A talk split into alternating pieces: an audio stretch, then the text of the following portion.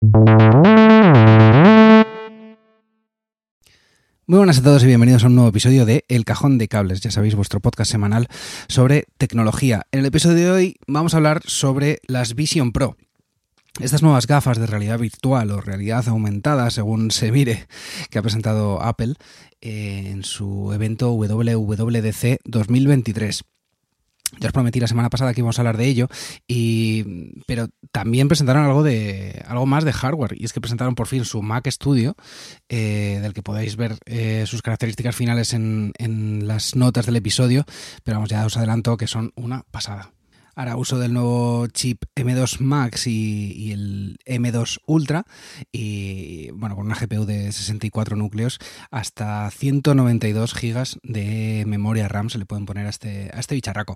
Una, auténtica pasada. Y luego por fin se actualizó el Mac Pro que, estaba pendiente de actualizar a los eh, procesadores de Apple Silicon y va a hacer, eh, por supuesto, uso de los chips más potentes de, de la marca pero además en formato torre ordenador de torre tradicional y tal, y se va a poder eh, ampliar mucho más con, tarjetas gráficas eh, y todo dedicada, dedicadas. Em, ¿Qué deciros de estos, de estos ordenadores? Pues evidentemente son, son ordenadores ya para un público muy profesional, muy, muy profesional. Eh, si estás pensando en comprarte un ordenador, quizá esto no sea lo más adecuado porque parten de los 2.000 dólares el modelo más sencillo de, de este Mac eh, Studio y desde los 6.000 dólares en el caso del, Mac Pro. También presentaron un MacBook Air M2 de 15 pulgadas que este sí, es muy recomendable, la verdad. Eh, digamos que es el mismo portátil que el 14 o el 13 pulgadas que ya veíamos en los, de, la gama de los MacBooker, pero esta vez con, el chip M2 y con una pantalla un poquito, un poquito más grande.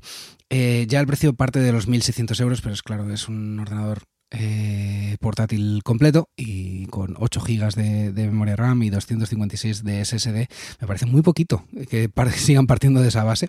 Digamos que el modelo más lógico de comprar sería con, 512 SSD y ya parte de los 1800 euros. Sé que es un dinero, pero es otra historia. Y una pantalla de 15 pulgadas, eh, mola un montón, mola un montón tener. Eh, yo sigo con mi MacBook Pro de 14 pulgadas con el chip M1 Pro, creo, si no me equivoco, y, y súper contento con él. La verdad es que 16 GB de RAM y 512 de SSD eh, es una inversión, pero, pero los que lo pagamos sabemos que es, que es como muy a largo plazo. Y, en mi caso yo necesitaba un portátil, así que, así que muy, muy guay, muy guay en ese sentido. Pero vamos sin más a hablar de, las, de estas Vision Pro, que yo creo que es lo que todos estábamos un poquito esperando. Eh, ya os hablamos en el episodio anterior de, software en cuanto a iOS, a WatchOS y un poco de iPadOS también y de eh, macOS, por supuesto.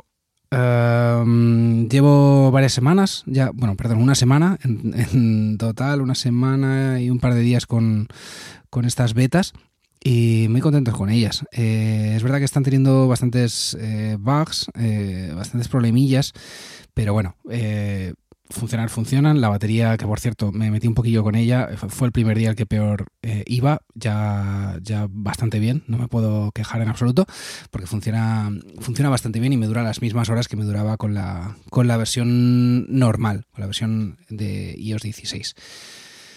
Eh, igualmente en el reloj, eh, no, sin, ningún, sin ningún problema. pero vamos con la Vision Pro. ¿Cómo, ¿Cómo, definirlas? Digamos que por fuera es básicamente son unas gafas, un, entre gafas y cascos de estos de realidad virtual, eh, como estamos acostumbrados a ver, con las Oculus y tal, eh, de ese estilo, pero sin mandos. Eh, nuestros mandos son, perdón, los mandos son nuestras manos y ahora os explicaré un poquito más por qué. vamos a ir a los datos técnicos y luego entramos un poquito más en, en profundidad. Digamos que las lentes proporcionan un eh, un máximo de 25 millones de píxeles y una resolución de 4K en cada ojo, con una tecnología micro OLED y un campo de visión de 360 grados. Esto es una, pasada. La verdad es que no hay eh, cascos de realidad virtual que hagan esta, esto posible, este detalle, ¿no? Cuenta con dos chips, un M2 de Apple ya archiconocido y un R1 que es un nuevo chip que se encarga pues de toda esta eh, nueva forma de manejar y de recibir la realidad que, tienen estas gafas. el software se ha llamado finalmente Vision OS, nada de eh, XR OS o algo así como, como parecía que se había filtrado, aunque por lo visto sí que internamente se llamaba de esta forma. Y cuenta con 12 cámaras y 5 sensores LIDAR, que se van a encargar, pues eso, de percibir el mundo en el que vivimos, de ver nuestros ojos, ojo, que esto, de esto ahora, ahora hablaremos, y de percibir lo que se mueve alrededor, ya no solo con las cámaras, sino con estos sensores LIDAR, que, con los que también cuentan, por cierto, nuestros, nuestros móviles. Tiene una batería de dos horas eh, y esto es que se incluye una especie de power bank externa que tendrás que guardar en el bolsillo o no sé muy bien cómo será esto finalmente, cómo lo apañará Apple, porque lo que se ha visto son realmente prototipos. Eh, ha habido gente de prensa que estado probando estos prototipos, pero no son eh, medios definitivos, digamos que nos, se tomarán medidas para ciertas, ciertas cosas que vean que no funcionan bien. Digo que incluye esta power bank, pero también pueden conectarse a una, toma de corriente externa para que la podamos usar todo el día si queremos. Eh, digo esto porque ha habido muchas opiniones de, metiéndose con, el producto en cuanto a la duración de la batería, pero, pero realmente, quiero decir, si lo quieres usar, lo vas a usar seguramente en casa y seguramente conectado a la corriente la mayoría del tiempo. No sé, creo, es mi opinión. Y de hecho, ha habido algún review, alguna review que le he visto en, en, YouTube o en podcast directamente, hablando, quejándose de esto, pero ojo, que Apple no dijo en ningún momento que no se pudiera conectar a la red. Y los que lo han probado confirman que estaba, que estaba conectado a la, a la red. Em, si quieres usar la batería externa, quieres salir a algo o no quieres estar tan conectado a, un cable, por muy largo que sea, pues eh, que sepas que tienes dos horas de batería. Eh, en cuanto al audio, tiene seis micrófonos y unos eh, altavoces que, que, proporcionan un audio espacial. Eh, es verdad que la experiencia inmersiva era algo como súper importante para Apple y, estos altavoces eh, hacen muy bien su función. Se trata de una, especie, de pastillas que están justo encima de la oreja, no están tapando la oreja, pero sí que emiten el, sonido a nuestros oídos y dan una experiencia envolvente. Está guay porque no tapan los oídos y te permiten oír a quien tengas alrededor o lo que ocurre alrededor sin, sin pues eso, sin sin eh, aislarte, aislarte por completo. Em, ¿Qué más? Comentar de esto que sí se, por, lo visto, sí se escuchan fuera de los cascos. Quiero decir, que, la persona que tengamos al lado eh, estará escuchando lo que nosotros estemos escuchando. Eh, no con tanta nitidez, pero, pero sí que por lo visto se, se oyen. Eh, pero vamos a hablar, bueno, un poco del precio. Eh, parte de los 3.500 dólares, bueno, no sé si parte, si habrá diferentes versiones o no. Parte de los 3.500 dólares y solo se va a vender en principio en Estados Unidos. Eh, y va a ser el año que viene, a final, a mediados del año que viene, por lo visto.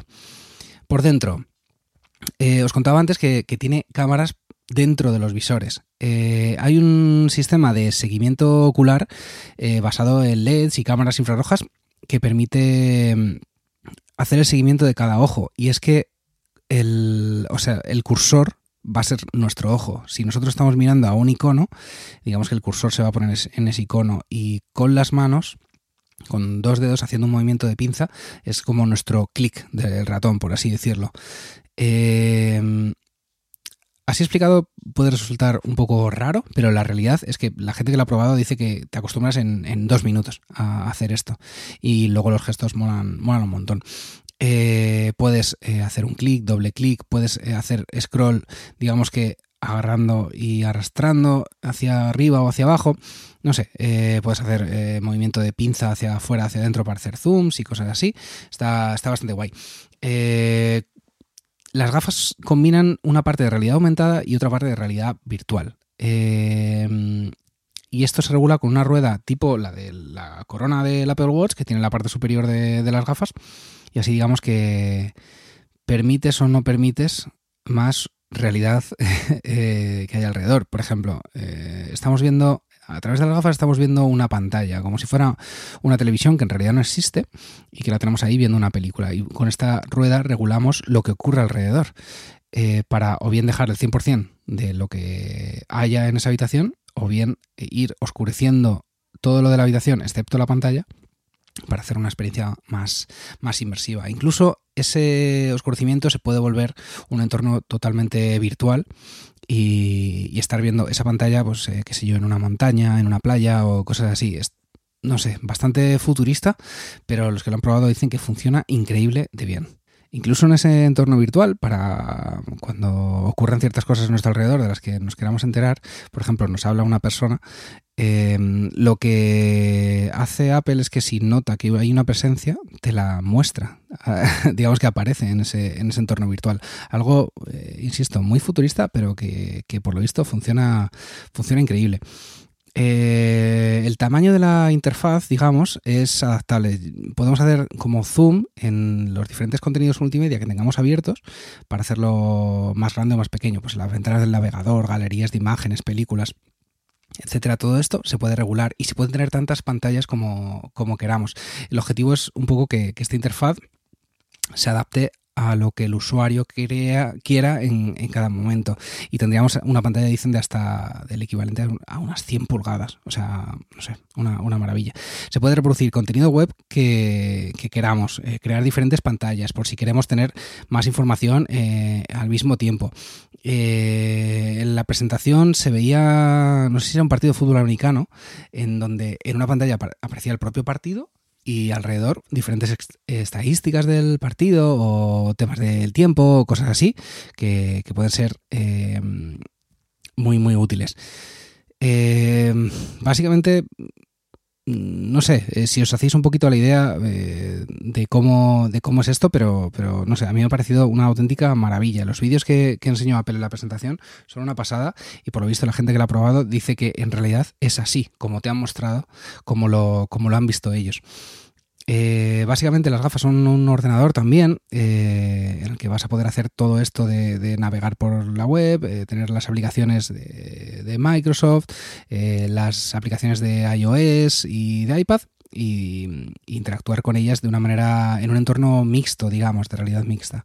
Estas eh, gafas también permiten el eh, usar, eh, perdón, jugar a videojuegos con nuestros accesorios compatibles por, Bluetooth, como por ejemplo el mando de la, de la PlayStation 5. se podría conectar a estas gafas y así utilizarlo en los juegos de Apple Arcade o en las tiendas de, aplicaciones de iOS y iPadOS.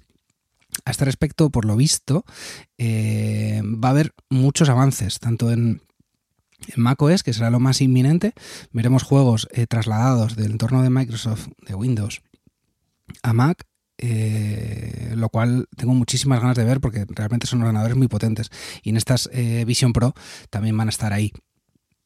Em, ¿Qué más? ¿Qué más? Otra posibilidad es conectar el Mac a las gafas de forma inalámbrica y utilizar estas gafas como para tener un monitor enorme de nuestro Mac utilizando el teclado y ratón del Mac. Em, ¿Qué más? ¿Qué más? Eh, se puede escribir en un teclado eh, de ordenador virtual, digamos, pero esto no lo, no lo ha mostrado Apple demasiado porque no debe estar demasiado nítido. Pero digamos que, sin necesidad de tener un teclado conectado por Bluetooth, podrías tener uno virtual y tú pues, encima de una mesa o algo así tecleas pero por lo visto no debe estar del todo conseguido. Entiendo que debe ser muy difícil que capte el movimiento de todos los dedos eh, de una manera precisa a la hora de escribir de forma, de forma rápida. Así que, bueno, entiendo que está un poquito, un poquito en pruebas. Pero vamos, la opción de tener un, teclado y un ratón conectados por Bluetooth, o un teclado simplemente conectado por Bluetooth, no me parece nada descabellado. Eh, otra posibilidad es utilizar eh, las gafas para hacer eh, reuniones. se pueden hacer reuniones tridimensionales con, con FaceTime y, el interfaz, eh, digamos que se basa en mosaicos, donde podemos tener a cada integrante en una ventana eh, y contar con el audio espacial para las llamadas. Mola un montón porque depende de la persona que esté hablando, te sonará por un lado o por otro. Esto me ha parecido, me ha parecido muy loco.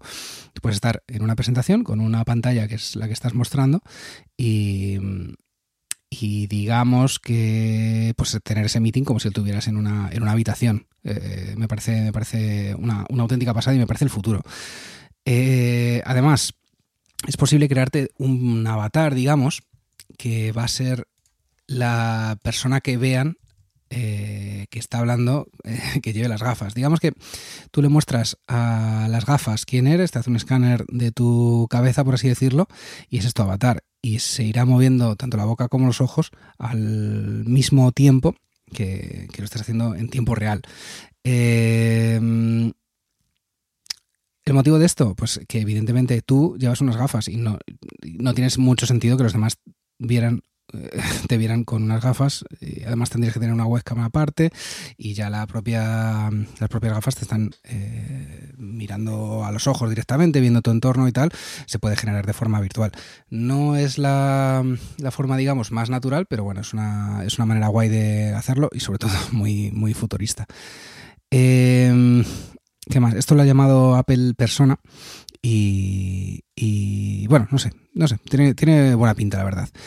Más cosas, más cosas. Permiten, eh, evidentemente, capturar tanto foto como vídeo y esto lo hace de forma espacial. Eh, tú puedes hacer un clic, en el vídeo veíamos a una persona haciendo un clic eh, para hacer una foto y luego te puedes, como esa foto es en tres dimensiones, digamos que puedes verla un poco en esas tres dimensiones en el futuro y eso está, eso está muy guay. por lo visto la gente que ha probado las gafas con los vídeos, hablaban del propio vídeo que salía en la presentación con unos niños soplando unas velas y eh, siendo esto un, un, bonito recuerdo, yo creo que, es muy guay poderlo vivir de esa manera tan tridimensional, ¿no? Es, bastante, bastante guay. Eh, así por resumir un poquito, eh, que ya me estoy yendo un poquito de, tiempo, digamos que los profesionales que han probado las gafas hablan sobre todo de, que es impresionante ver las películas eh, en 3D, que dice que se aleja de lo que, de, lo que conocemos actualmente y es, es, increíble. Eh, luego el tema del seguimiento de nuestra mirada para utilizarla con, como cursor, dice que funciona increíblemente bien y que te adaptas súper rápido a, esta forma de trabajar.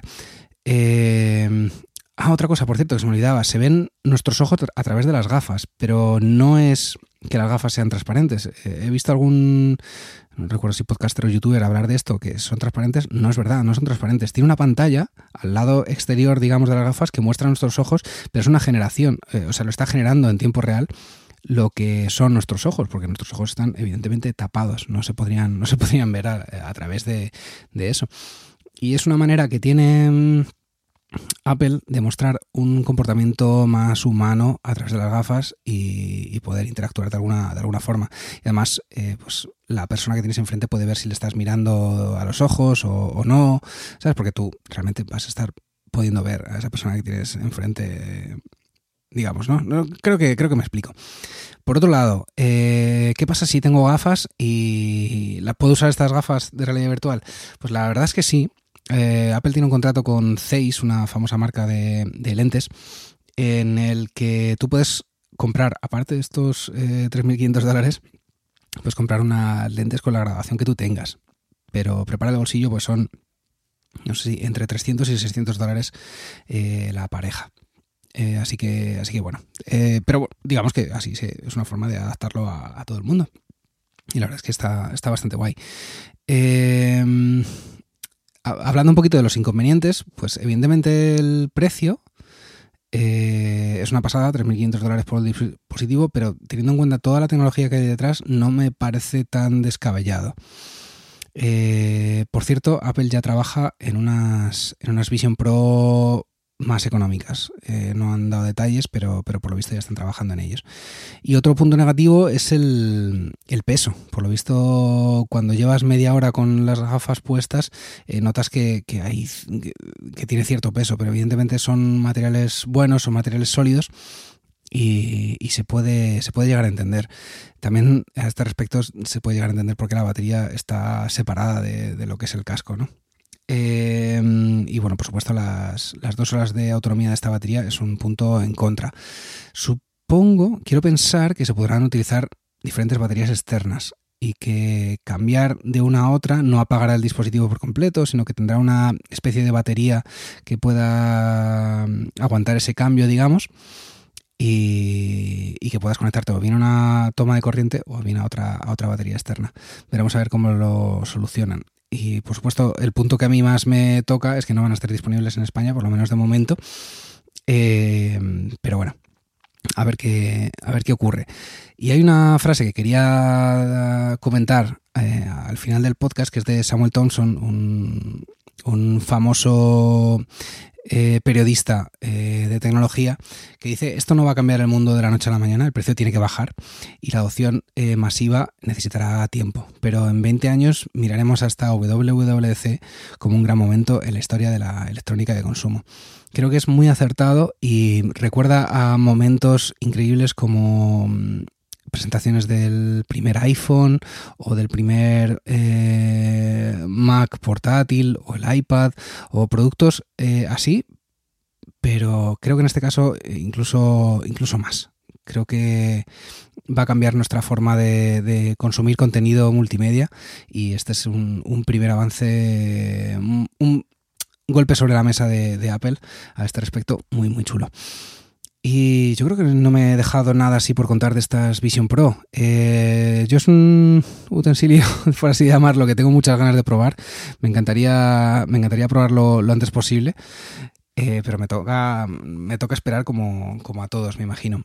Así que, así que nada, contadme vosotros por Twitter en arroba cables y teclas o arroba el cajón de cables, que yo estoy ahí detrás de, de ambas redes, y contadme qué os parece. Eh, que os ha parecido esta, esta presentación y, nada más. Yo creo que hasta aquí el episodio de hoy. De verdad, muchísimas gracias a todos los que estáis eh, siguiendo el podcast. Me anima muchísimo a, seguir grabando.